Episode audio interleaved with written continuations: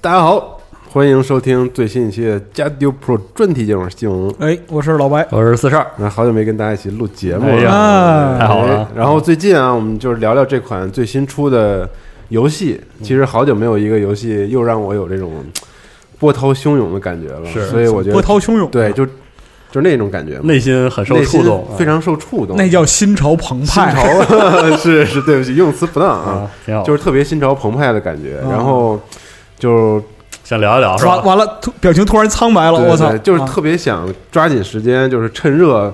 然后聊聊这游戏聊聊这是吧游戏，因为这个游戏怎么说呢，就是，呃，虽然玩法嗯，都是我们见过的那些玩法，嗯比如射击、打枪、第三人称的一个，加上超能力啥对的，哎，但是不一样的是，这个游戏刚进入的大概。五分钟到十分钟吧，嗯我确实有点被开场的那个地方打动震了，撼了哈。嗯为什么？是因为我从来没有想到自己能玩到这么一款无法用我的理智无告法诉自言己语的游戏是什么样的一个逻辑的一个游戏，包括它塑造那种嗯极致诡异的感觉，哎，对就完全不是恐怖啊，是就注意这个词鸡皮疙瘩。都起来了。对，啊我就，说这个“诡异”这个词，可能是用来最好形容这个嗯，呃游戏的一个是一个是是一个词了。嗯，就这种极致感，让我非常想闹闹明白。嗯我我没有玩通啊，我现在玩了一半儿，嗯但是我现在已经非常迫不得已的想去了解这个创作背后的一些好，东西到底是怎么样。哎，我给对我给大家翻译一下，我打不动了，我要过来听 书，是这个，哎对我我，而且我也挺想就是分享分享的，因为正好就是在当时啊。E 三现第一次知道这个项目的时候，嗯跟他们采访就正好赶上这个，所以我觉得很值得一提。而且我之所以想录这个，还有一个很重要的原因是这个，呃，我也我打完了，我打通了啊，嗯然后支线支线没有全打完，然后打了一部分，嗯呃，我就看到了这个网上有一些对 Control 打完也打得很快的朋友的一些评价，然后特别是呃对 Control 的批评集中在两方面，嗯嗯嗯一个是嗯 gameplay 上的啊，玩法上的，嗯，这个我非常认同啊， 我打得非常的痛苦，啊我非常认后后半同，段挺痛挺痛苦的。嗯，然后，而且这个我当时采访他的时候，对 gameplay 的一些担忧，现在来看也基本上都落实都了，对对， 都是这样的啊嗯啊，比我预料的好一点啊，好一点啊，这个不多说，主嗯要是我觉得对 Control 很多就是非游玩部分体验的那种批评，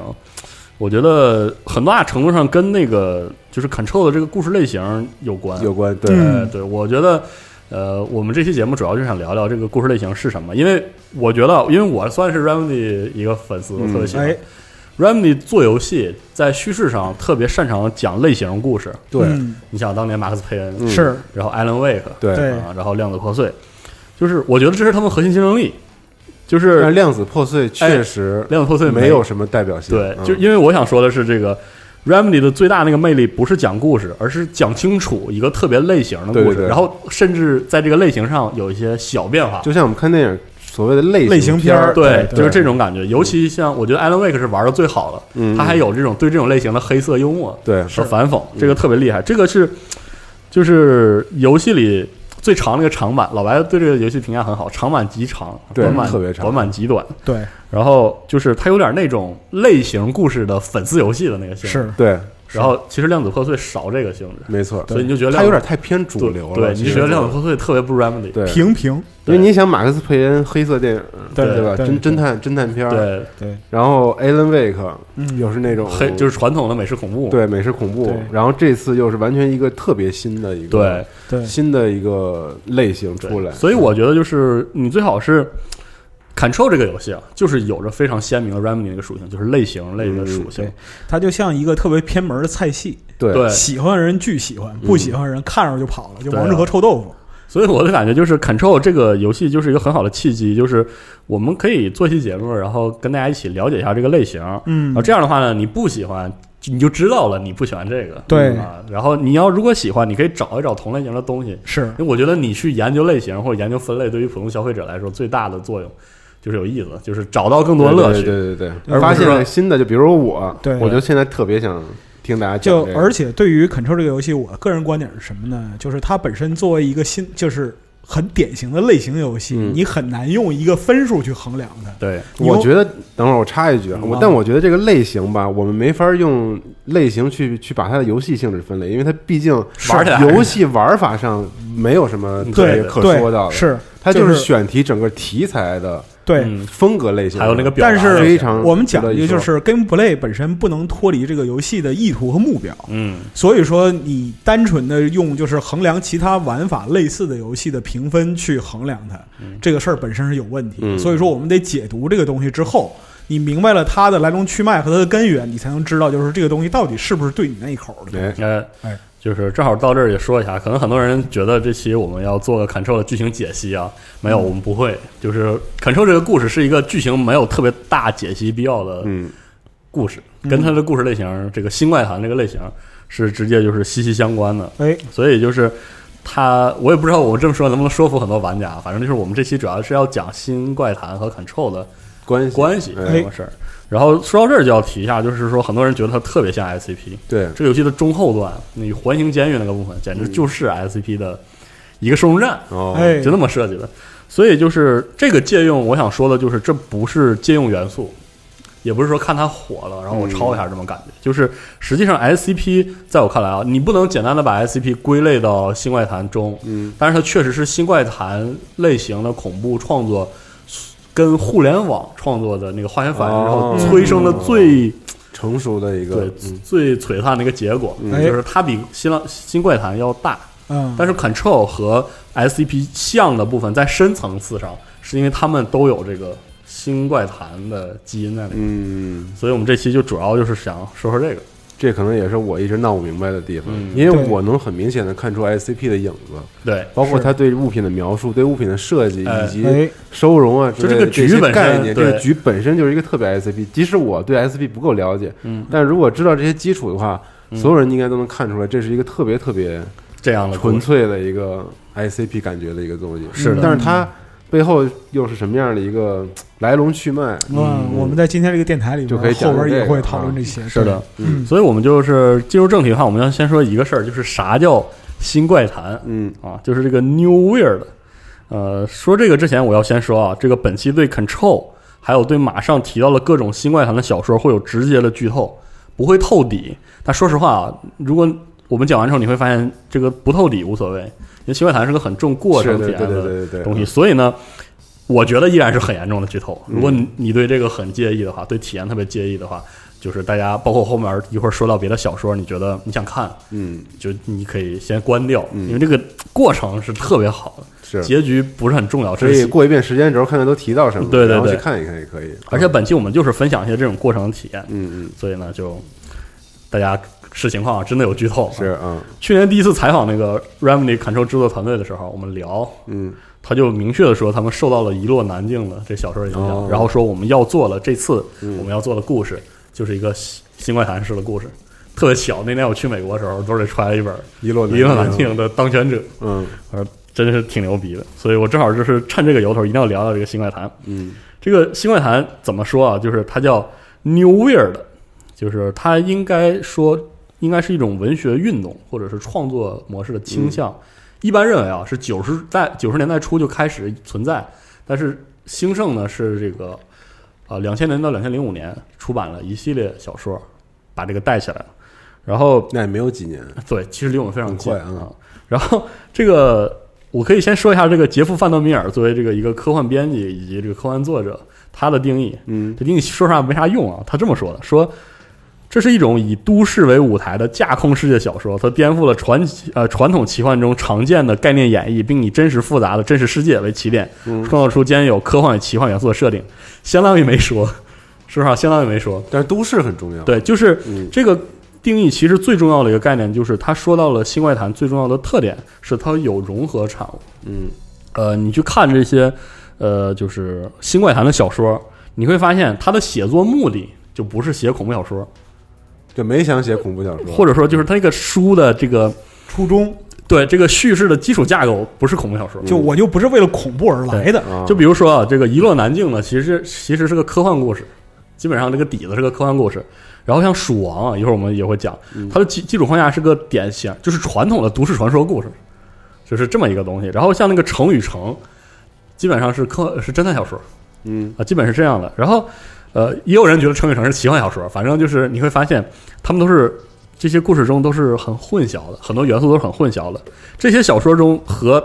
传统的它的那个模式相比，会多一点东西，就多一点处理故事线索或者是处理景物的一些方式，就是多了这个东西会产生一种很微妙的化学反应，比如说呢，就呃会出出现这个嗯新怪谈。所以说，我就想说一下这个，后面我可以讲两本儿这个讲两本书给大家看一下这个例子。呃，哎，这个可以，这个感觉可以类比一下那个新浪潮科幻，就是你要往科幻里加新东西。这个加的新东西很像是新怪谈加的东西，什么心理啊、哦，人呐、啊、精神分析啊，啊是这些东西。而且 Control 也是这个组合，对吧？就是超超自然力量嗯和科学，就是它的结构是其实是这个一落难境的。这嗯种科学这种感觉。然后新怪谈呢，我在这里可以给大家推荐两个作家，第一个是很几乎是他最重要的作家，叫做柴纳米耶维，因为你知道 China 哦，就那个词啊，柴纳米耶维。新怪谈这个词实际上是很多书评人评价他的书的时候创造的词， ，New Weird，对 New Year 的。嗯这个人就是才华横溢，真的就是那种，就他的创意那个怪异至极啊，真的怪异至极。就是他像一种，我做个不恰当类比啊，嗯，他像是那种尼尔盖曼，但是没有童心和哦，美好那个童趣的部分，对，就是纯粹的怪异。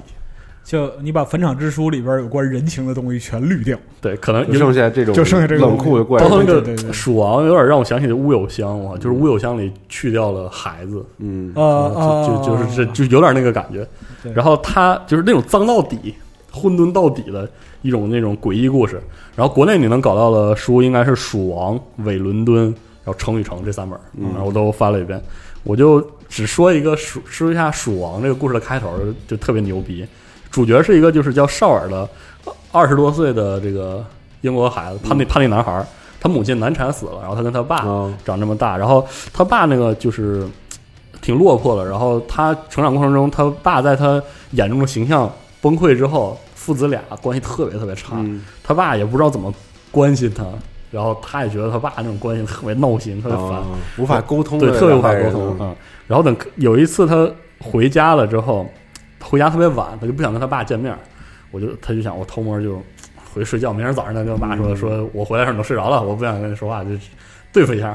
然后他睡了一半呢，就家门就被撞被警察撞开了，然后警察把他逮捕了，说你爸昨天晚上被这个从楼上扔下去摔摔死了，杀了，被杀了。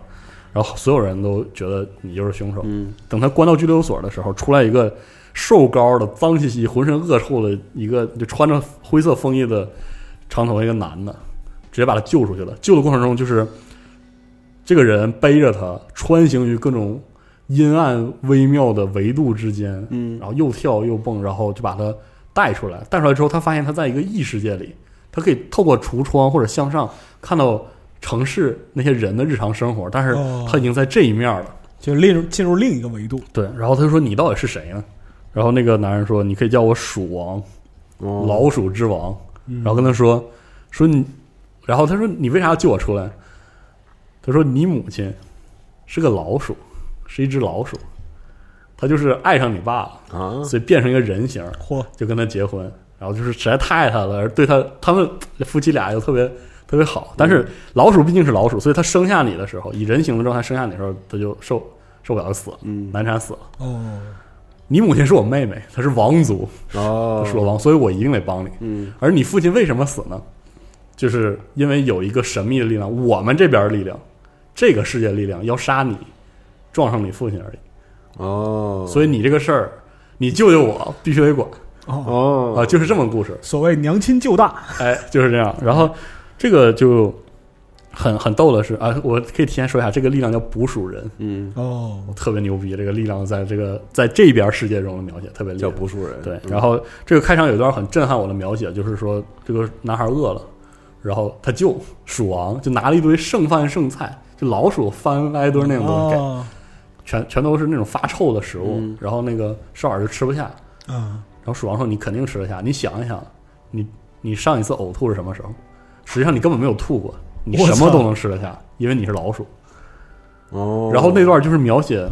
这个主角就很奇怪的一个故事对特别奇怪设定，然后绝 了，然后你就看这个主角看着那个，因为他饿了，然后看那个东西，一边是那个人类的部分在抗拒他，一边他的那个生啊嗯老鼠的老鼠部分已经就是开始接受对了，启动起来，然后他把东西全吃完，嗯就是这个故事。然后再往后就是就是蜀王教给他如何在阴沟，就是我们认为的阴沟、排水道、垃圾箱、垃圾桶，生实际上它的背后，它那个夹缝中是一个维度，一个世界，哦，存哦有自己一套规则，我就是这么个故事，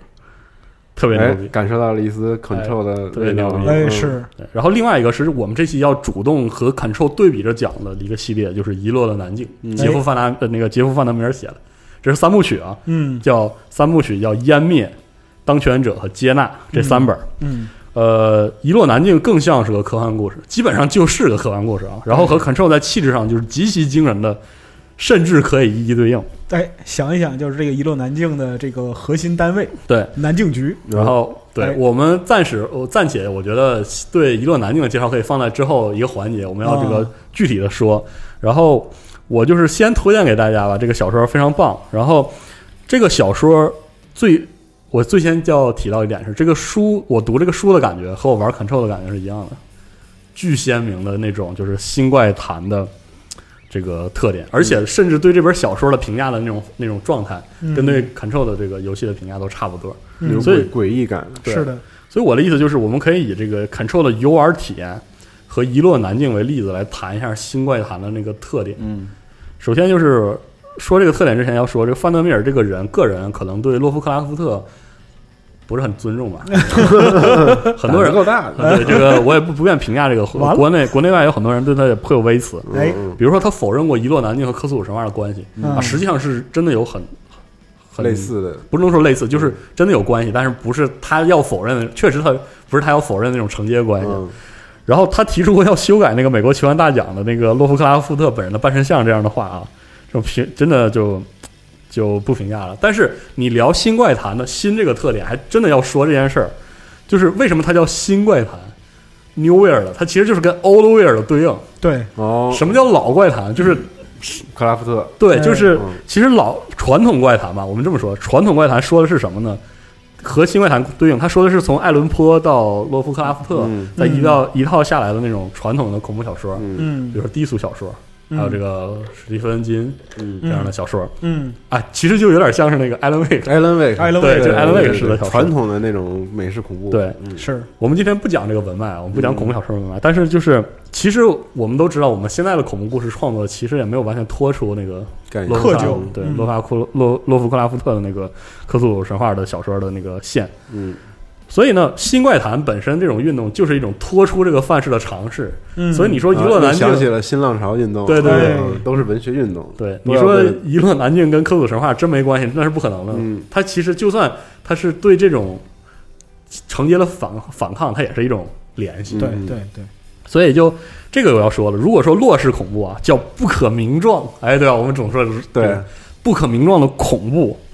那么实际上呢，就是恐怖小说写的总是那种不可理解或者禁忌的东西，然后它会害你，特别恐，特可害怕。怕对嗯，新怪谈是什么呢？新怪谈就是可以名状的恐怖，哦，就不是不可名状，是我甚至能跟你说的清清楚楚，但是你一去理解它，你也觉得你能理解它，然后你就产生那种认知障碍，你就堵那儿了。啊，明明是这样的对东西，我跟你说的贼他娘清楚，你一定整不清楚。嗯，就是新外新新怪谈很多小说一定要做出的哦那种感觉。所以呢，这个感觉你可以先就品味一下啊，这个跟洛氏恐怖所所说的无知是福，还有什么你一旦理解就会招来祸患，嗯那种禁忌不要去触碰，这种可以说前工业时代的态度，你知道吗？就有点迷信的态度相比，就是故意塑造完神秘全的，完全不，一样，就是它不是危险产生恐惧和刺激，它不是这种感觉。它是已知产生，，对新怪谈的那种恐怖，或者说它都不无所谓恐怖，它就是不遮蔽的，你可以去理解，尝试去理解，你可以去研究。嗯小说作者也会要把它写的特别明白，然后你读的时候就会产生不适感。就这东西怎么怎么回事？你怎么能用如此理性、客观的方式写了这个东西呢？嗯，就是这样一种感觉，或者是就是他写这么明白，我怎么还没读懂啊？对，就是很奇怪的一种描述下的一种正常的，对，就是情况下你会的问说你怎你这些人物怎么还是正常的呢？对，就就就像我们走入了太古屋时候，对就是那种感感一觉样。我们看到热线电话，嗯我们看到那个旅店和那个，对，你就啊就那觉得，种如此熟悉的东西，然后怎么就这么怎放么怎着么？出现在这儿？为对什么特别代奇表怪了什，么对，对包括里面有呃新新怪谈的很多故事，比如说《一落难境》，包括《Control》，里面那些人物都不会传统意义上发疯，或者更接近现实中的疯癫状态，就是他很镇定，对嗯他甚至思路都非常清晰，他也没疯。然后如果他崩溃了，他就很平静的就对崩崩溃了，嗯对，没有那种就是歇斯底里的对哇嗷的 说啊那什么哇嗷东西进的来没有，嗯完全都没有。所以就是阅读体验上来说啊，这个像新怪谈的作品有一个非常鲜明的特点，就是它构筑怪异感的方式是完全理性出发的。嗯啊，我说的是构筑的方式是理性出发的，嗯嗯，这故事完全非理性的，是。就非理性到一种就是破坏那个叙事基础逻辑的方式。他可能就是有这种对比才产生对那种认知障碍，所以以说，我觉得这一点我们先举个砍 l 的例子，嗯就是就是它的整体美术设计和世界观的那个设定。因为呃，可以简单说一下，因为可能还有朋友就听这期也不知道 Control 是个啥游戏啊。嗯， 《砍兽》是个什么故事呢？简单来说，就是有一个女主角叫 Jessie，然后她因为一场这个神秘的这个超自然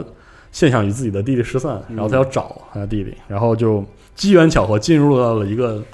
楼里。对，这楼呢，看起来像是八十年代的一个美国的这个政府单位哎，啊，然后叫控制局是嗯，啊，然后类她似联邦调查局那种对对对单其位，实就是联邦调查局对的对变对体，对，对她一，进去呢，发现里面有一种叫做 His 嗯希斯的这个恶意的神秘存在呢，摧毁了这个组织。嗯这组织这里面也没人了，然后全是怪物在肆虐。然后他一进去就发现前任局长就在他面前，也不能说在他面前吧，嗯，就是一进去发现前任局长自杀了自。杀了，哎，啊，局长用了一个特别奇怪的会变形的枪，特别帅。然后他拿起这个枪呢，就就有了置换体验。然后一个神秘的声音说：“你就是新局长。嗯”然后他就想，这哎我弟弟可能也在这儿，那我这局长就担当无妨。然后就开始处理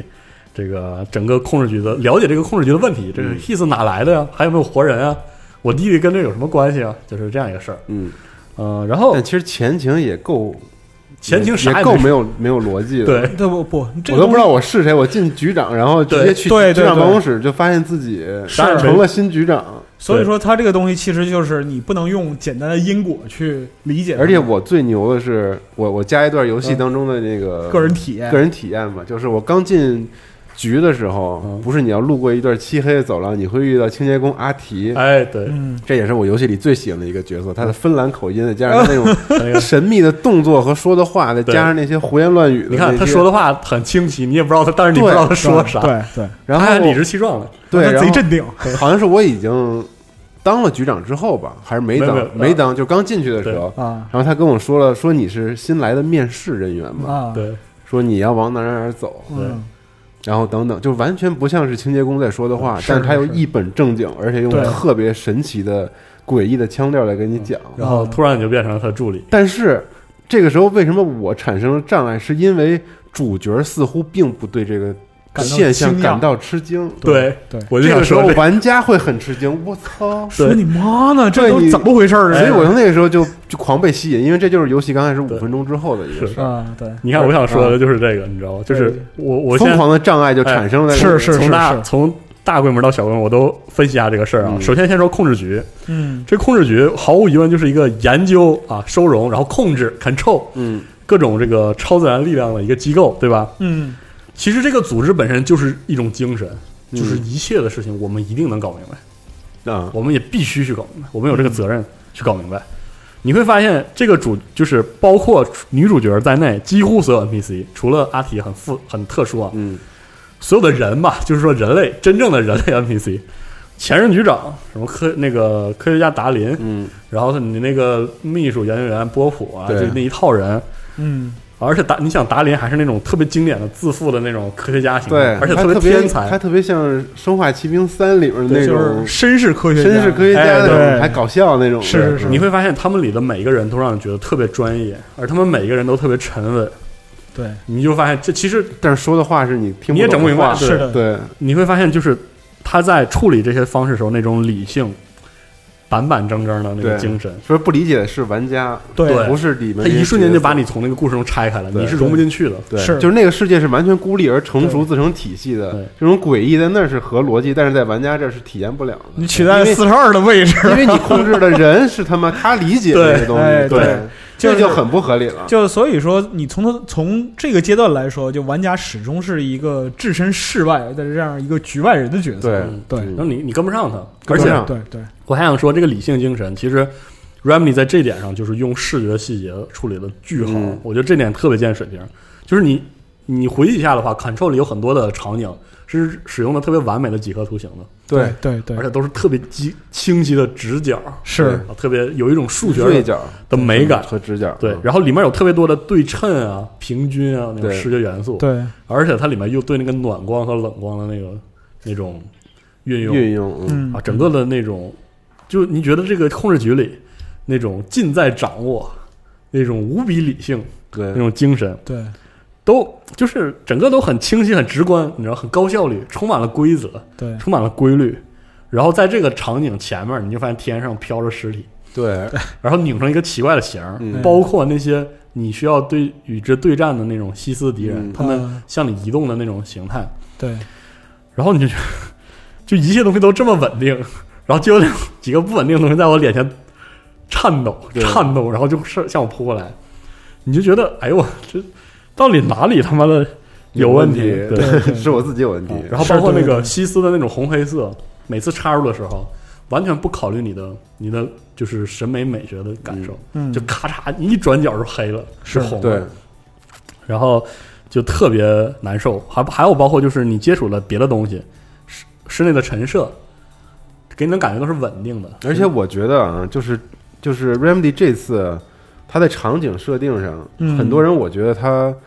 很多玩家可能会认为他做的非常不用心，嗯因为他复用的元素太多了，对而且几乎每个地方好像都是一样好像都是一样。我们当时看试玩，其实就是有这种感觉。对但是我不得不说，如果这真是一种偷懒行为的话，那他这个题材调的实在是给他太合理的解释了，因是。为他做的太好了。对，你在想传统的，比如说我们这个时候要说经典怪谈，嗯一个鬼屋，他会塑造情绪的，对对嗯这个情绪你会发现跟鬼屋啊什么就鬼屋魔影似的那种故事嗯，嗯就完全不一样。对对就你你这个就你就觉得这个太古屋这个这个叫这个控制局，给你的感觉就跟恐怖一点关系没有，没有。你就觉得难受。对你说说大啥家都很冷静，是对我是这么觉得的，就是可能传统的怪谈或者恐怖类的题材，嗯它会运用人物角色的情绪情感对和嗯和表达来带入对观众或者玩家，是你会觉得我操，这地儿该恐怖了。哎然后对他通过他们人物的表情会等等，还真你会觉吓得着我了，哎，对我，操，呃吓人了。嗯但是这个丝毫没有，对无比冷静。就对跟你说一切尽在掌握，对，所但以我就说实际不上哦是都崩恐了，怖，它就是对诡异到家了。对对对嗯特别棒。还有一点我想说的就是里面的语言，就那个委员会啊，委员会是这个游戏中一个未知的神秘存在对啊，它跟这个控制局的关系到底是什么，嗯你也很难说。他也没解释，嗯他的那种就是奇怪的双语言，对，他一半儿是说的很清晰的，一半儿是很模糊不知。道他在说啥的。嗯他甚至就不能叫模糊，就是你完全无法通过一个人说的话构筑他背后的那个人格，嗯，嗯很故意的。然后还有这个西斯说的话嗯啊，包括通关的时候，他说哎你是一只战胜了时间的虫子，嗯给我当时给我顶的，就有股就根本没有吓到我，我就顶着我了，嗯这句话顶着我，我说你在说什么呀？你到底在嗯说什么？而且在这里我就想说，语言本身是理性的，对对，语言本身是非常理性的，嗯对而且它里面说我说话的时候蕴含了那种表意的那种冲动，嗯，那种把一切说清楚的冲动，架在这个我说的清清楚楚，但是什么意义都没有表达的话上的时候，嗯哎呦我去，那种感效果觉效果就出来了，这就是就顶着你呗对新怪谈的魅力啊，你一定会感受到的这种感觉。嗯而且刚才说那个视觉元素，还有一个提了，就是里面这个域域空间，哎，就是这个神秘空间里，每一个无论是支线还是主线中那种，就是有异常存在的那种域域里，它总阈嗯是那个阈值的阈值的阈阈阈值的阈然后对第二个阈是那领域的域，嗯，你会发现这个阈值里，呃，不是阈值，域域域里，嗯，它真的就会一直用特别完美的几何，就是空间形态来给你表现。嗯嗯，但是问题是，你在里面的遭遇呢，就是不可理解，是，对，然后就把你丢在那里，嗯，然后你会发现，你会忍不住去思考为什么这样，然后你一定没有答案。嗯，这点就是而且就是他也不打算给你答案，但我能请教两位老师一个问题吗？请说。就是我玩到这个中中段往前的时候啊，嗯嗯，中间有收集，嗯，然后我收集到了一盘录像带，这哎个录像带叫《玉玉》的动画，嗯呃，然后里面是非常怪异的，简直 Course 可以称为这种斜点靠它的那是种风格的折纸动画，精神污染，对，完全是精神特别污精染。彩打开之后，就是那种穿穿着是那种六七十年代的人破物，破烂烂布偶，然后穿着那种布偶式的衣服，然后脸都是烂的，对是巨烂。是然后，但是他们表演又很正常，对对就两个小孩在说：“哎，我的妈妈对好像要被人抓走了。”然后是怎么着，对对小男孩就安慰他：“哎，没事儿什么的。啊对我操！但是那种诡异至极的感觉，是的特别莫名。哎，后面还有这个关于有这个特别多，对。这个动特画别吗漂亮，，特别这精彩个就是我建议呢，如果你有兴趣的话，把整个这个录像带收集齐，还有那太个太妙了。对那个特别妙贼妙。就是，呃，举举一个就额外就是意外的例子啊，嗯， 有点像那个 Happy Tree Friend，对，要不不是像我不不不我不是说，或者说说是类似于这种是什么？因为他用你理解的一种逻辑去讲述另外一个维度的东西，嗯，你不能理解事儿，比如说还你有不能理解的事不，情他。应该是这样，他应该是怎么说呢？橡皮头那种电影，呃，对有点是这意那思。种巨邪无比的那种电影。它主要是会让嗯然后你加上了一个正常布偶戏的一个表演。对，他会让你问这个东西拿来干嘛的，对，他是干嘛的？我当时拿了，我我当时就特别想跟你们聊，我说这玩意儿是是干干嘛的？的，哎对，干嘛然用后的？因为它跟寓意空间和我去过的地方感觉又不一样。你会发现它好像能插到这个游戏中所有元素里，嗯，可能是员工的培训，可能是他的那个候选人计划，或者可能会有说孩是子对，但或者是卡通的形象又是完全没有对出现在过世界里面，完全不合逻辑的一个。对对对对，是的，我想说这个事儿不一定是新外坛的特点，我觉得还挺 Remedy 的，因为你可以想到 Alan Wake 里啊，的对电视节目，对对对，它需要一种突兀感，反复的戳你，嗯对，就是你没有沉浸在这个故事里，你看好了，对，你看清楚，好，有一就种你这样的在这个故事里边始终是一个旁观者。所以我特别想吹一下 Sam Lake，嗯， 嗯他简直就是北欧的小岛秀夫。哎我 我心中的啊，哎你对直接说不就完了？他确实是， 他确实，呃，从这几个游戏里感觉就是对 Remedy 你能的那种，体会到他的个人喜好的和他对的东西，他对自己喜欢东西的一种表达。啊嗯，就在那个写写作或者创作里边，能够自主的打碎自己的逻辑是特别不容易的一个事儿。就在商业环境里还有这样的人，我觉得非常好。很厉害，是我是所以，我也觉得 Control 非常好。好，请继续，对不起，哎呃打断了，又抒发了一下对这个的喜爱啊。很合理。我想说回来是这个啊，就是我们刚才说了一大通，说新外坛喜欢讲这个以理性的方式讲非理性的事儿，嗯其实啊，这个从这个角度来说，我觉得新怪谈想呈现的是科苏鲁神话很呃科苏鲁神话爱好者挺熟悉的东西，就是我们经常会提那些旧神啊或者技术支配者有一种无法解释的恶意，嗯，嗯或者跟你一点关系没有的恶意。嗯我觉得这种恶意的那种表达的现代形式，就是我们更能接受、我们觉得更酷的形式，很可能就是新怪谈的这种形式。嗯就是它不一定是那种字面意义上的危险，就是你不会因为去尝试理解它而疯掉。但是呢，你一旦开始尝试理解它，你就会接下来你就经你历就很要多，疯，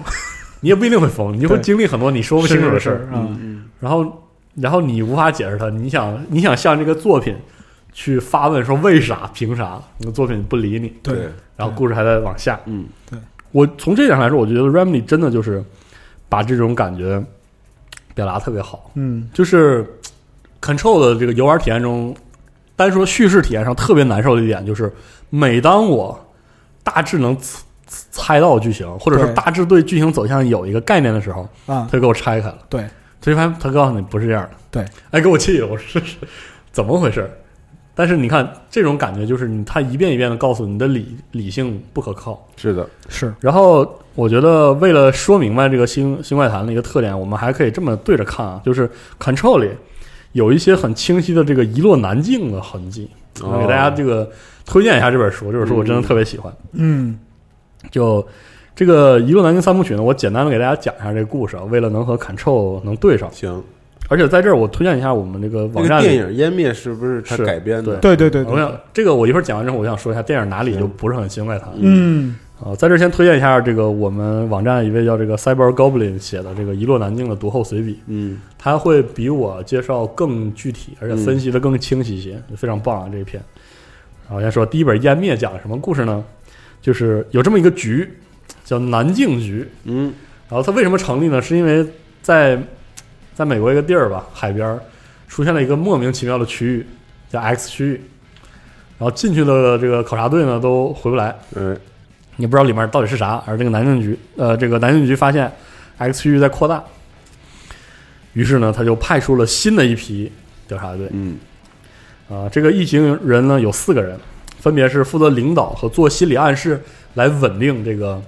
军心的，对，在异常情况中考察呃进行考察的队员的心理状态了，嗯就是心理学家。然后呢，这个勘测员他也是战斗人员的嗯配属。然后两位真正的纯粹的研究学者，这个生物学家和人类学家，他们甚至被鼓励说不要用自己的名字，大家就这么称呼，哦就这么称呼。嗯嗯，主角呢是这个生物学家，嗯代号呢，也或者说他自己也被称为幽灵鸟。呃，他是一个就是很孤僻的，甚至有一定程度上心理疾病的一个孤僻的女研究员。嗯然后他进进入到 X 区域中啊，他们发现整个区域的这个种种异常，然后他发现，而且甚至发现了一座在他看来是向下生长的塔，就他一眼看了他就觉得那是塔，哦他，说不清。嗯我觉得，哎呀，他应该是塔。而他其他队员不管他叫塔，他还觉得略有不快，就是他也没说他为什么觉得略有不快。哦然后在这里呢，这个幽灵鸟就在这个塔里看到了一种就是无法理解的存在，而在他就是偷摸调查这个塔的过程中，他队员呢一个一个的就是死掉。嗯呃，其实这个书在内容上基本上是一个传统的那种调查式的小说，嗯但是它里面的那种 X 区域的那种平静和不合理，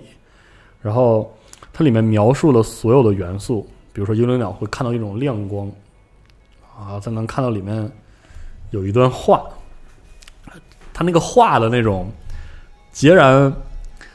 全然无法分析的那种状态，还有他从一些他作为一个生物学家那种特别理智的科研的角度去分析 X 区域里的所有的生物的时候，嗯观察那些群落的时候，他得出那种结论，会让你觉得特别难受，因为你会发现他们每个人都是专业的，比如说生物学家对嗯生物族群的分析，人类学家对里面的那些旧的残骸的分析，嗯，他们每个人都很专业，每个人都很冷静，但是你就看着他们那么那样一点一点的就崩溃了，嗯没有前兆的就没了。所以这种感觉，这个过程中这个感觉，电影确实没有拍出来，就是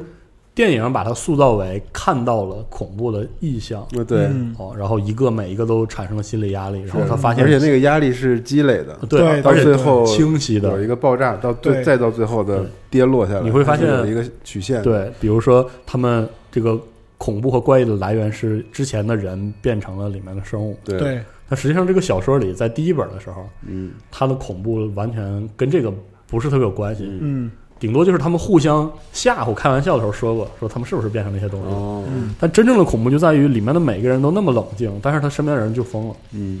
就说疯就疯了。啊，当他在那个塔底下去，就是怎么说呢？一转角看到那个亮光那一刻，那个体验，我非常推荐大家读一下，就那种强烈的不适感。嗯嗯，他描述那个场景，甚至称得上是，嗯，光明温暖吧，就特光明温暖，特温暖，特嗯色彩艳丽，对，光明温暖令你感到不适，嗯对，然后给你给我难受的，而且包括这个幽灵鸟本人，他一边儿在在揣度着他三位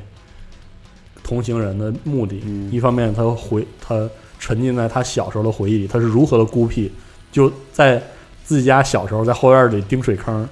丁哦夏我这样的故事，然后包括她的丈夫都无法理解她，所以才叫她幽灵幽灵鸟，就总觉得你好像不在我身边一样。嗯哦，啊，她丈夫也是去了探险队啊，你看电影里哦没是回来啊，电影里是这个表面的细节都是这样嗯，嗯表，达的，但是实际上这个书里传达的那种情绪却是电影没传达的，嗯就没有什么绝不绝望，这幽灵鸟仿佛不像个人，就仿佛都不是人了，嗯就它一进去就仿佛不是个人了，就如此冷静，嗯，然后如此的无所谓。呃，我觉得，有点像 Control 里的 Jesse，哎，我就想说，就是特别像，是吧但嗯 Jesse 比他更像个人一些，嗯，嗯，但是他两个人的就是 Jesse 那种有些心理活动还内比心活较对内心活动超越常理了，嗯你知道吗？就是那个内心戏多到让人烦了。嗯我觉得也跟叙事有 关，就是你对告诉你会看到这个 Jesse 有多冷静，嗯啥都想的特清楚，特明白，嗯特明白。就好像我进来之前，我这些我都想过，我早都知对啊道了。对对嗯哎，但是你会发现这个不必，甚至有些看起来不必要的额外心理描写，跟这个氛围嗯是融在一起是的。很契合的，对，然后呢，第二本叫《当权者》，这是我最喜欢的这个遗落南境的作品。它讲的是，就是这这本书是让你能特别清晰的抓住新怪谈特色的小说啊。这本书讲湮灭之后，南京局少了个局长，然后就有个新局长来了。这个局长是个男，自称总管，然后叫叫 John 好像是。然后这个书啊，这本讲的是他如何面对这个南京局的烂摊子，嗯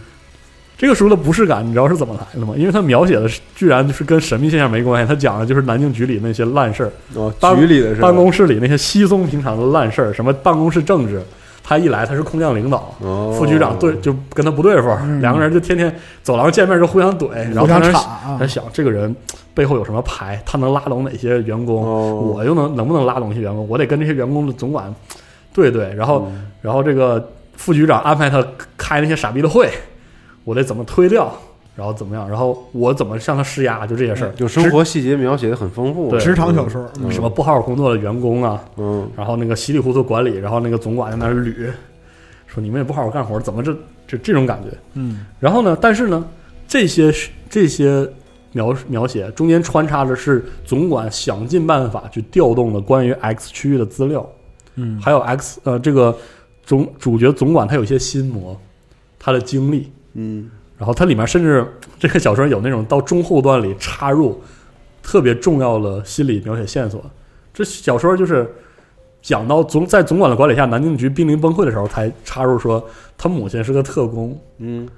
他母亲对他的管教，他外公对他的管教，对他的心理产生了极其严重的影响，影响。嗯，然后他在管理南京局的时候，他实际上要向上有一个上级，那个上级类似一个委员会。你看，嗯哦，哎，有没有这种感觉嗯？但是那个委员会，这个小说给人的给你的表达的一种感觉，不是超自然的力量，但是却难以名状，名状啊嗯，特别奇它怪。存在，但你无法描述，对，然后他就甚至会对这个他的上级发火，说你什么都不给我，然后我面对那个傻逼烂摊子，嗯嗯，我真的一点办法都没有。然后就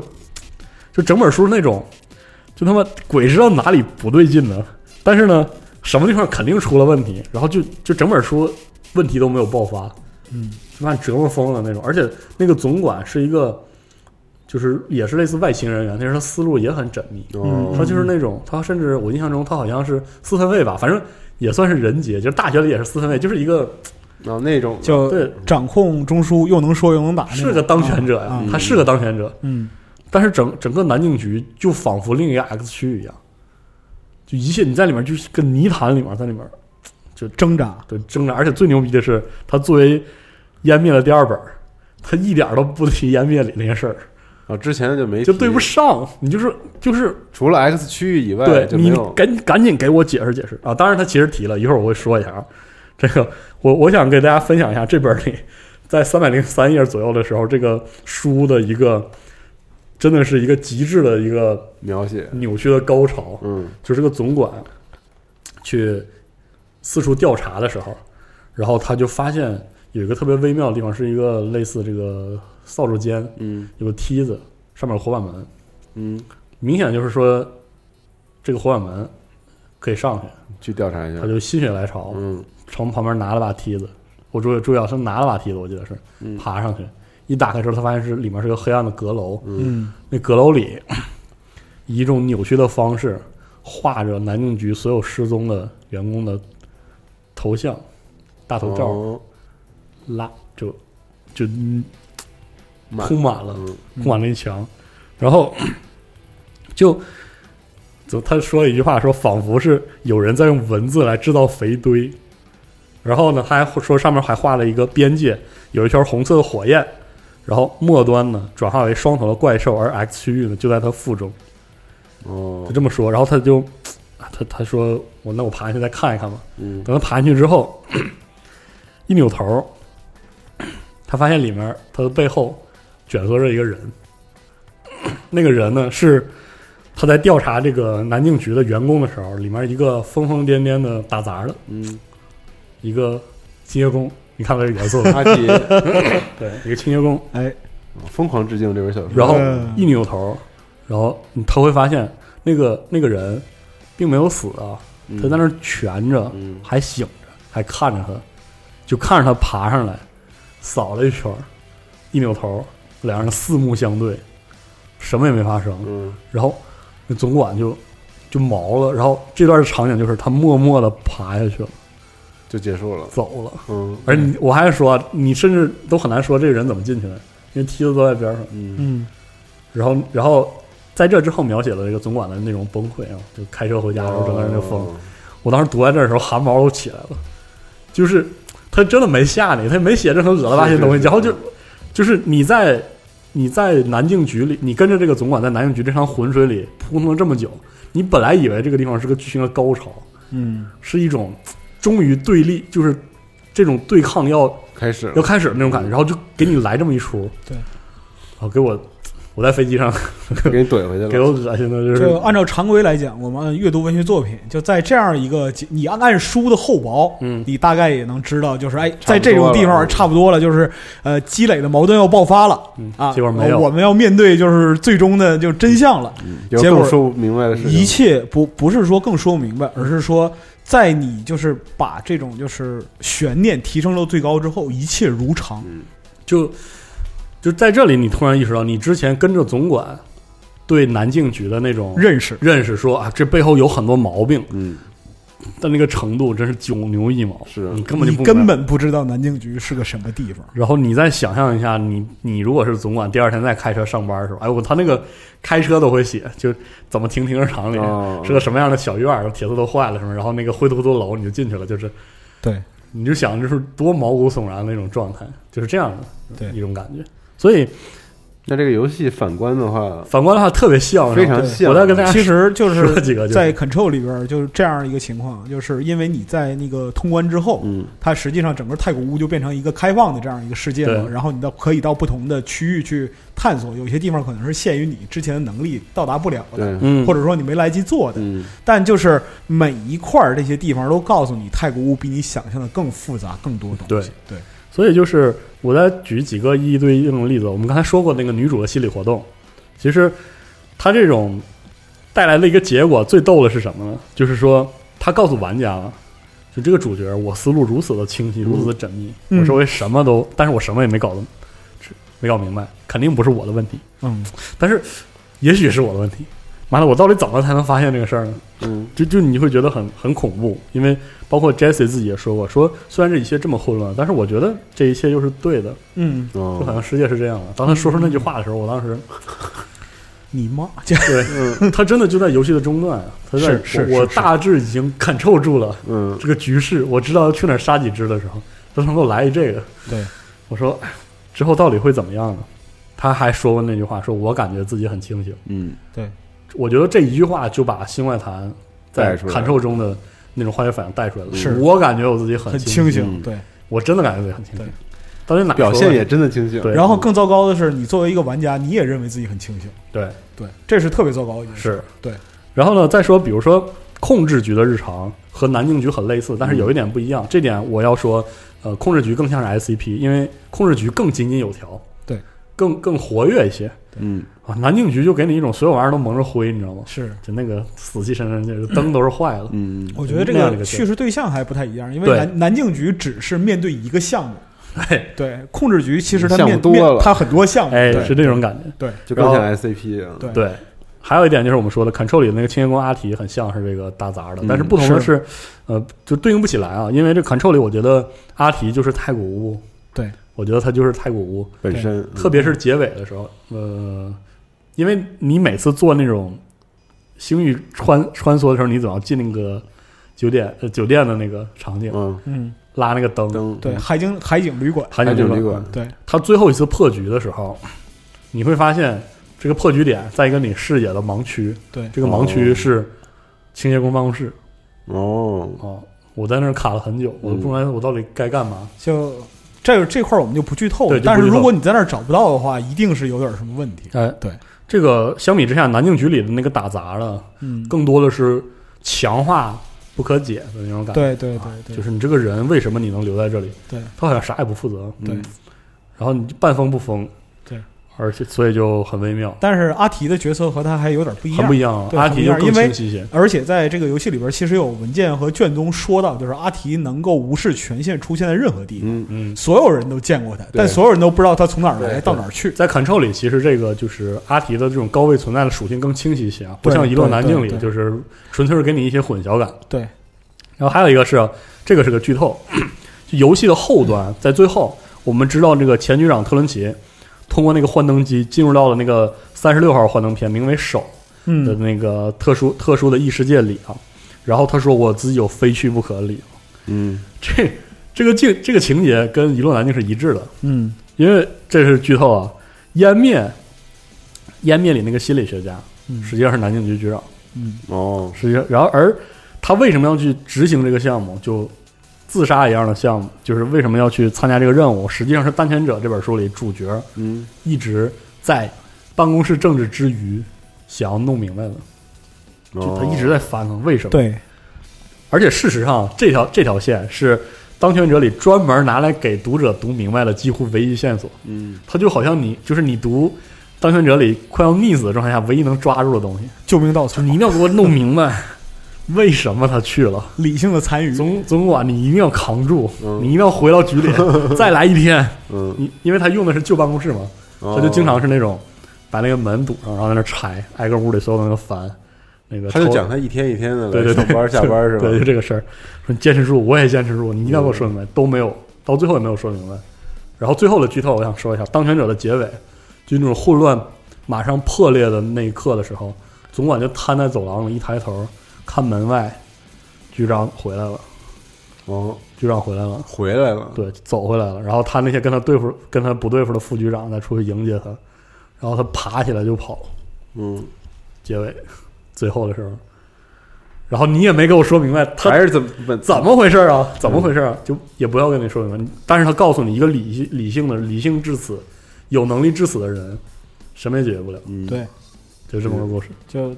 呃，南京第二本读完之后，给人一个什么感觉呢？就是你知道自己肚子疼，对，但是呢，你不知道哪儿疼，嗯，就你跟别人描看完述了。嗯可够难受的。对啊你跟 难受就疯了而且你我跟你说跟你跟别人描述也是说我肚子疼，但别人问你说你是肠子疼、胃疼、脾疼、肝儿疼，你说不明白。嗯，就是这样一种感觉。而且，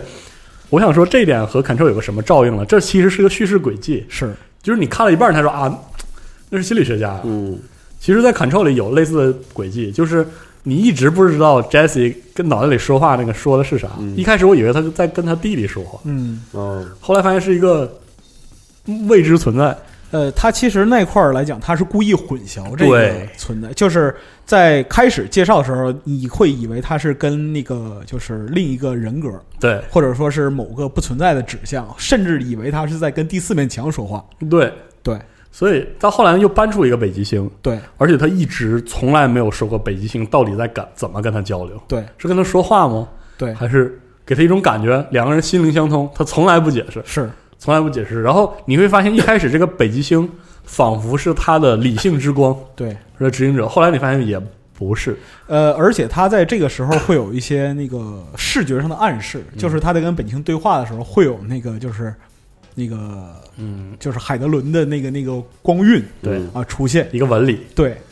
但是呢，它到底有什么用呢？他一直没说。对，这是一种叙事上的一些小花活是， ，Control 里依然存在。对最后啊，我想说，这个游戏叫 Control，这个 Control 它是多重含义的，收收容异常，控制异常，嗯，啊，控制局，对吧？ ？Secure, control, protect。对，然后这个啊，当然那 C S C P 里的 C 不是这个 C，不是这个 Control，啊我先说啊。然后这个游戏的玩法的力量表现为控制，对，对，来表现为控制，而实际上啊当权者的主角，就是这本《一路南境》当权者的主角被称为总管的这个人，嗯他的英文原文就是 Control，英文原文是什么意思 Control 就是英文里这个总管啊？这叫 control，就是 Control 啊哦，只实际不上过就是翻译为总管。对，哦几乎就像是一个职业致敬一样。哦，啊特别有意思哇啊哦。嗯然后这说完这个之后，我最后很简短的说一个事儿啊，就是 Control 和这个 SCP 的关系，因为我刚嗯才提了一下，因为这个游戏的后半段有个地方叫环形监狱，嗯这跟 SCP 就是一样的，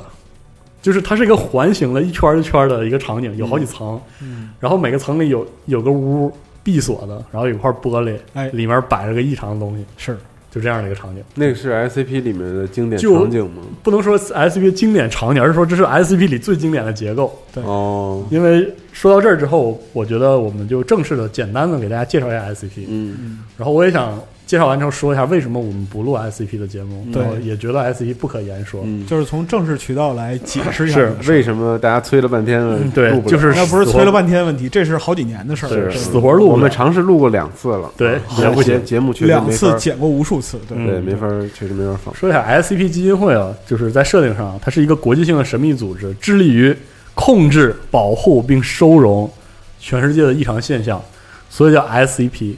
Secure, contain, Contain protect。 ，contain protect 不是 control protect，对哎嗯然后他们呢，就是他们面对那个东西被统一的称为 SCP 对象，嗯然后呢，他们不但收容收容这些 SCP 对象，而且研究他们。嗯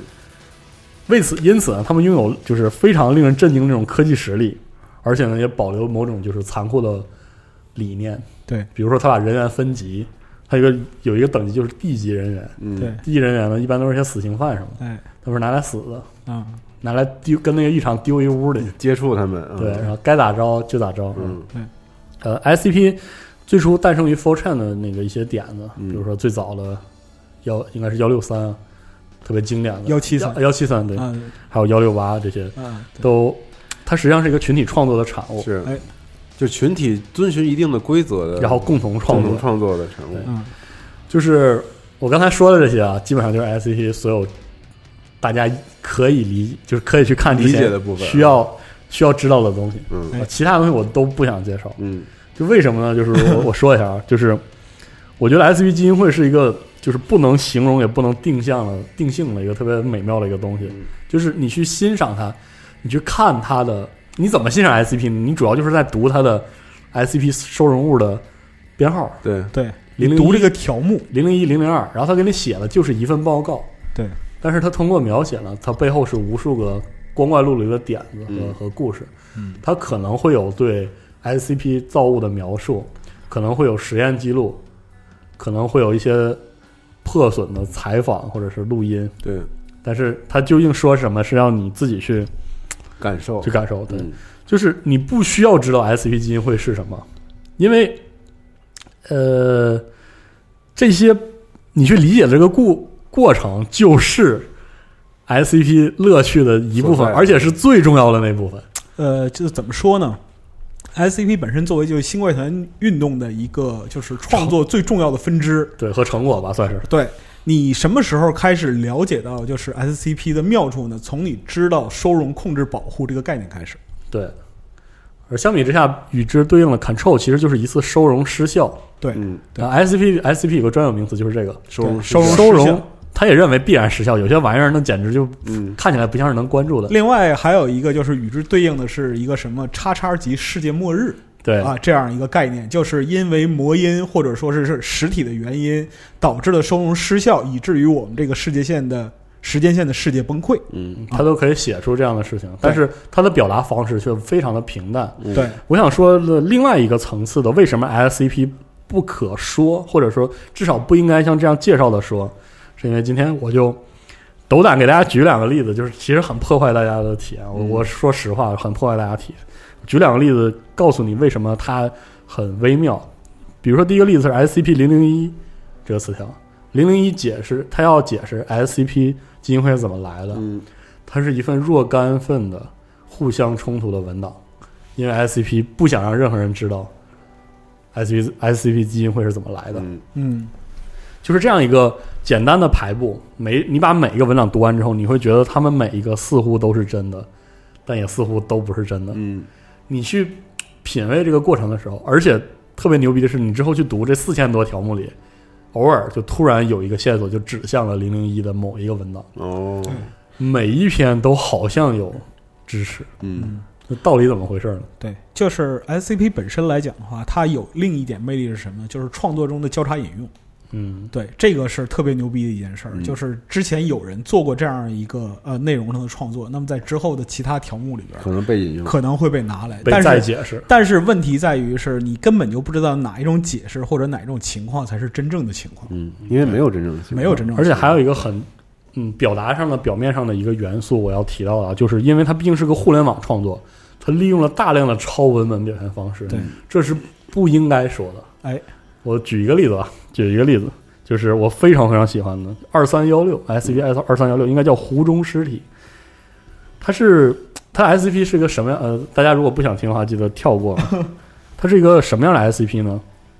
它是一个会造成魔音感染的一张图片。这个图片呃和和一个地方嗯是一个湖里有有有漂这个尸体，嗯呃，然后你会发现这个条目看的时候，它有一种表达方式，就是它反复要求观看者说话念一句话来感染，来表达你是否被魔音感染了。你就要去念说我不认识湖里的尸体，嗯然后每读一段之后，你就要念一遍，是因为你快读完的时候，他才告诉你这个湖包括这个图片有魔人感魔音感染能力。你看完之后，他在之前的实验中发现一些事儿，就是他的研究员和地级人员看完之后就失踪了，嗯然后自己跑去湖里淹死了，嗯就自己跑去淹死了。然后最后一次你再点开那个念那句话的时候，发现你已经被感染了。他说留在原地，我们处理小组马上就到。哦，然后这个这个文档的表表面就结束了，对但实际上这个文档的脚注里留着东西，嗯留着一段一段的话，让你再看一遍的时候，它能展开一个折叠的东西。你会看到那个湖在呼唤你，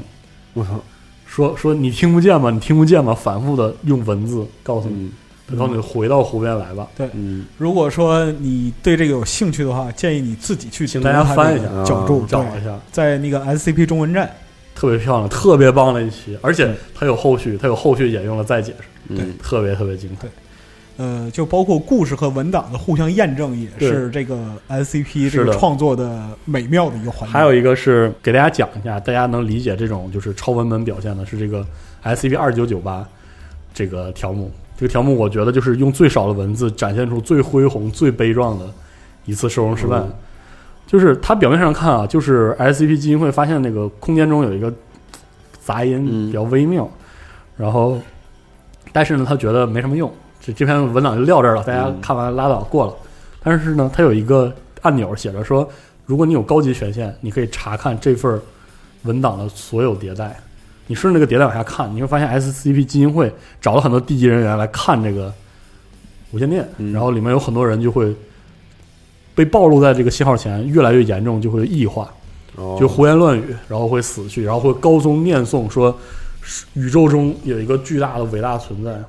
他要苏醒了，等等，一个迭代一个迭代一个迭代的看，他们越来越清晰的，就是发现这段杂音中有清晰的画面，那画面依然不可解，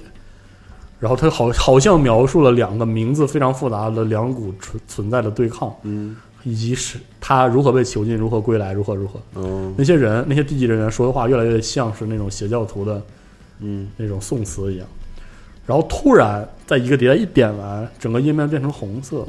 就是突然发现 SCP 基金会不存在了，它被称为什么基真理基金会。然后它是一篇让你觉得很奇怪的一点有宗教性质的这个一文个章收容文章，告诉你你一定要去向大敌、向你的 enemy 去战斗，去杀死他们，不要收容他们，不要收容他们，见到之后马上杀死。我就你就觉得特别奇怪，什么玩意儿？这个他说的真理基金会是什么？就一切荣耀归于二零九八是什么？怎么感觉突然变了画风？然后在下一再再点一个迭代的时候，你会发现这个文章里多了角注，是那个未知存在通过感染的方式毁灭了人类文明之后，还活着的几个 SCP 的探员用那个角注在已经被摧毁的 SCP 网络中互相沟通，说哦谁还在那儿。然后他就联系上了一个高权限的人，他说：“你查这份文档用我的，嗯用我用我的权权限限登录，对，然后你去用这个，好吧？然后那个人就震惊了，说原来还有这一出。最后他说了一句：“说就是快乐。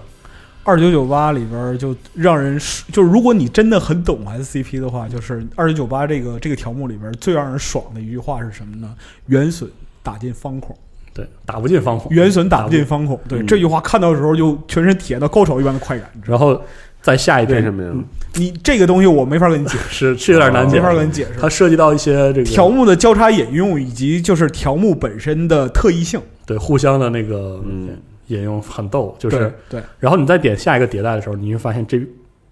就是原来的那一篇全部被遮上了，黑条，嗯是是一屏幕的红条和黑条。对，然后你再点一次，回到了第一个第一个条目，嗯，第一个条目就是实际上它某种程度上来说，它暗示就是说 S B 基因会可以被毁灭，但是我们有无数种备用方案，嗯，我们一定能重启这个文明，厉害，就特别是牛逼。时间线和世界线的重启。嗯，然后它会直接交叉引用到 S P 零零一和 S P 对两千等很多个条目，它它没有告诉你我说的是我用的哪种方式啊，对嗯你就会你就自己去想，对，它用了哪种方式呢？元损元损打不进方孔，对，太强了！这片子、嗯就是我当时觉得就是如此恢宏，如此悲壮，就是 S C P 基金会守住的这条底线到底是什么？就是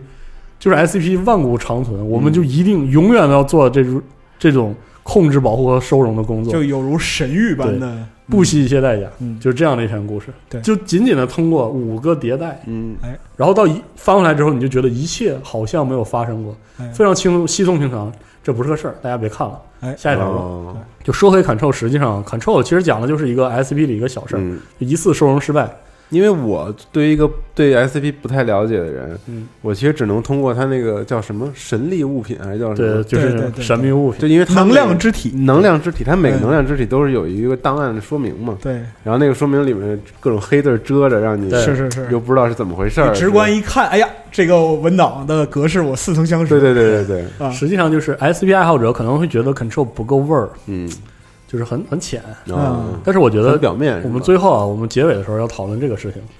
就是新怪谈的本质啊。要我说，我我说的简单一点，可能也不准确。我觉得新怪谈的魅力就是巧妙的故弄玄虚，嗯，哎，对这明白吧个概括还挺就是好嗯这么个东西。对，所以像 SCP，我我觉得 SCP 不能简单的归纳到新怪谈运动门类啊，但是 SCP 和新怪谈的很多东西都有这样一个特点，嗯就是过程很重要，嗯，对，过程很重要。然后非理性的部分很重要，嗯是是，但是游戏是不能完全非理性的，对，对，游戏的游玩过程是应该有一个很严格的前后逻辑关系，嗯，先在这儿后在这儿，就是，所以你会发现 Control 做出来做的时候 Remedy 是很难的，是所以说就是 Control 不能完全做成 SCP 那样，它做不到 SCP 那么有层次。但我不禁去想，到底嗯如果他再大胆一点的 话，能能做不什么能有这样的对游戏出现呢？呃，我跟四因为然， SCP 本身是一个网络交互体因验的一为个，我打通了这个就是 Control 之后，我就跟四十二说，我现在最大的担心是什么呢？做这样的游戏费力不讨好，嗯内容创作非常之难。嗯对这样的游戏就别说出一个少一个，这个出了之后市场反应不好，之后就不会再有了。呃，就是我的意思就是就在这里。呃，你想 SCP 的游戏做的很具体之后，你会发现它让 SCP 的爱好者很喜欢，嗯，但是它依然不不是一个很好的介绍 SCP 的载体，嗯嗯，它就不能表达这个东西。对，就举一个例子，就比如说像那个呃，就是推广 SCP 很重要的一个节点，就是幺七三那个同人游戏的出对现。但是这个同人游戏本身呢，它能够反映这个条目的特异性质，但是呢，它不是一个 SCP 的属性的东西，对啊，它仍然是一个就是密室逃脱类的这样一个游戏的特征，嗯，只不过就是带着。这种就是《新怪谈》里面这种不可名状或者非理性的内容，让人们感觉，哎，这个游戏跟别的东西不一样。是对。其实你在砍兽之后能看到一个什么东西呢？就是非理性的叙事流程，打乱的叙事流程和那个相对理性的必须得可控的游玩部分的那种冲突。就 Remedy 一直在弥合这个冲突，比如说它的那些游戏流程用门卡。用那个权权限，限用权限门去卡你的游戏流程啊，比如说这个，呃，权限提升的过程，比如说这个女主的大量自然自言自语，就是 Control 因为要把新怪谈做进游戏里，嗯，嗯，他必须要在可明说的部分嗯做好的同时，表达不可明说的部分，是嗯嗯很复杂的这很个事复儿。杂，对对，从结果来看，我认为 Control 做的非常好，嗯所以我非常喜欢。对，就算它真的有就一些算有一些玩儿的部分，BOSS 战的那个游玩儿的部分啊，BOSS 战的概念设计非常完美。它游玩儿的部分有有那其么多实的，说白了，它就玩起来比较单调，它的是战斗设计等等，受制于我。我其实觉得它不应该受制于，但是我我不清楚为什么，可能就是这方面反而变得弱了。我认为这是考虑到就是玩家的理解力的问题。如果你把就是战斗也做成这种就是非理性的、不可稀里糊涂的，对，非理性的这或样者一个天花结乱构，坠的，也不符对合它那对种感觉对。，就但是确实打起来就是我比较枯燥的。就我举一个例子啊，就是其中的几场就是分支战分支的 BOSS 战设定，如果你按照就是弹幕游戏的模式来设计，是不是可以？其实是可以的，但是也不许敢是不敢这么嗯做。也许 Remedy 就更难控制。对反正对对包括里面那些恢复空间和这个是像仿佛点燃篝火一样的那个桥段，嗯，我觉得这就是一个新怪谈的不可言说和这个游戏要求的明确表达之间有冲突，的一个衔接的部分有冲突和平衡，。它嗯这个游戏中一定要有。是所以总的来说啊，嗯我觉得还是很满意，我觉得很可以，就是 Control 完美的表达了新怪谈的这样一个特质，对对对就是过程很重嗯要，对对对，是结果嗯不是那么重要。嗯对当然了，它会让就像一落难境，有很多人读完骂街一样。嗯对 Control 玩完，你也很容易骂街。嗯。那结尾之收的那个清汤寡水，那个平淡，也许很多人很难接受。但是我觉得它是游戏至少这个级别的游戏里面的一次非常好的新鲜的尝试对，我觉少得数的那一种，定要而且玩一下。嗯是，而且他敢于尝试，这个太对对太对重对要了。对对对对，嗯所以结尾的话，我会放一首歌啊，这个歌，嗯这歌是来自于这个游戏中我认为最 Remedy 最 Remedy 放飞自我那个桥段，对，Sam Lake 的，对，嗯就是这个烟灰缸迷宫中，他用了一段阿提给他的那个 Walkman 里磁带，嗯有一首金属啊，哎，跟跟整个的游戏格格不入，跟整个游戏那种性冷淡的、压抑的、整不明白事 儿的那种状态格格不入。这首歌让 Jesse 在迷乱的迷宫中找到一条道，哎把一个迷乱的、混乱的场面变成了一个单流程的战斗。对，对我觉得嘖它里面也带了一些这种 Remedy 自己对自己表达的那种游戏类类型、类型故事的一种调侃。嗯，对和反叛，就好像这个 Alan Wake 里那首《The Poem and 对 the Muse》一样。嗯我觉得 Remedy 有这样的理解，让我很尊敬。嗯我、他依然是我最喜欢的这个游戏公司，公司之一，嗯，也很希望大家试一试。嗯里面可能有诸多你会觉得不合理、不如意的地方，但是也希望这期节目和但哎是这个个新的东西是对要试一下， Control 能让大家就是体会到新怪谈的一些魅力。对或者说你有你可以从中发掘那些你不认同的新怪谈的部分。对，尤其是像集合的朋友有这么多这么喜欢科普神话的人，我觉得我们可以以此为基础，去看一看科苏鲁神话的范式嗯，推进到下一步的时候有一些哪些成果，这些成果你接不接受？对，是，但是呢，就其都是实值得体验的。是，就像我那个玩完这个游戏之后，我跟四十二聊啊，我就说这个游戏本身特征就是长板极长，有多长呢？就是长到你非常非常欣喜、非常满足的这样一个程度。嗯嗯，我能说说它有点像我们之前录的那个无无人人深空是吧？对我这就期节看目出这特别个意像思来我了，们对的感对觉。对，但是我说句良心话，就不带任何私心的说，我真的特别特别喜欢这个游戏，嗯嗯，就很多地方让我得以满足，嗯，嗯，开心了，开心，非常开心嗯是，的而且就是我为我还有另外一丝隐忧，就是将来如果没有这种类型游戏出来怎么办呢？或者是我很怕之后未来，如果新怪谈就像科索神话一样成为一个热门的文化元素，之后的对它的这种运用能不能像这么高明，是能像这么是这么自然？对对所以这个也希望这期节目能让大家呃看愿了意去了解要这些了解一下啊，对然后读对一些你喜欢的书，或者哎是有一这些别的书我收们哎我获。们能在几合适，我们使使劲儿吧，暂时还不太好呃暂 时卖卖不了吧嗯，也我别你这饭别掐了，你对自己先读行我我应该是弄来了国内能搞到了所有的这个中文的版本，也不多，也不多。嗯其实其实就六七本，啊，就新怪谈还有一些别的作家，国内也没有太多的引进嗯好吧，嗯，啊。所以以后行我们有缘再聊啊，哎这种这种东西。行我，我们这期节目就算先到这儿啊，好对就放一下这一首 OSC 里的这个 Take Control。好，嗯，好，那么下期再见，下期再见。拜拜。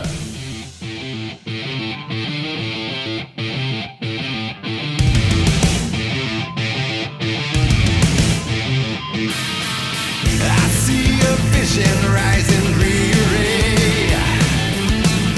fading assuredly. Twilight games in the town called ordinary.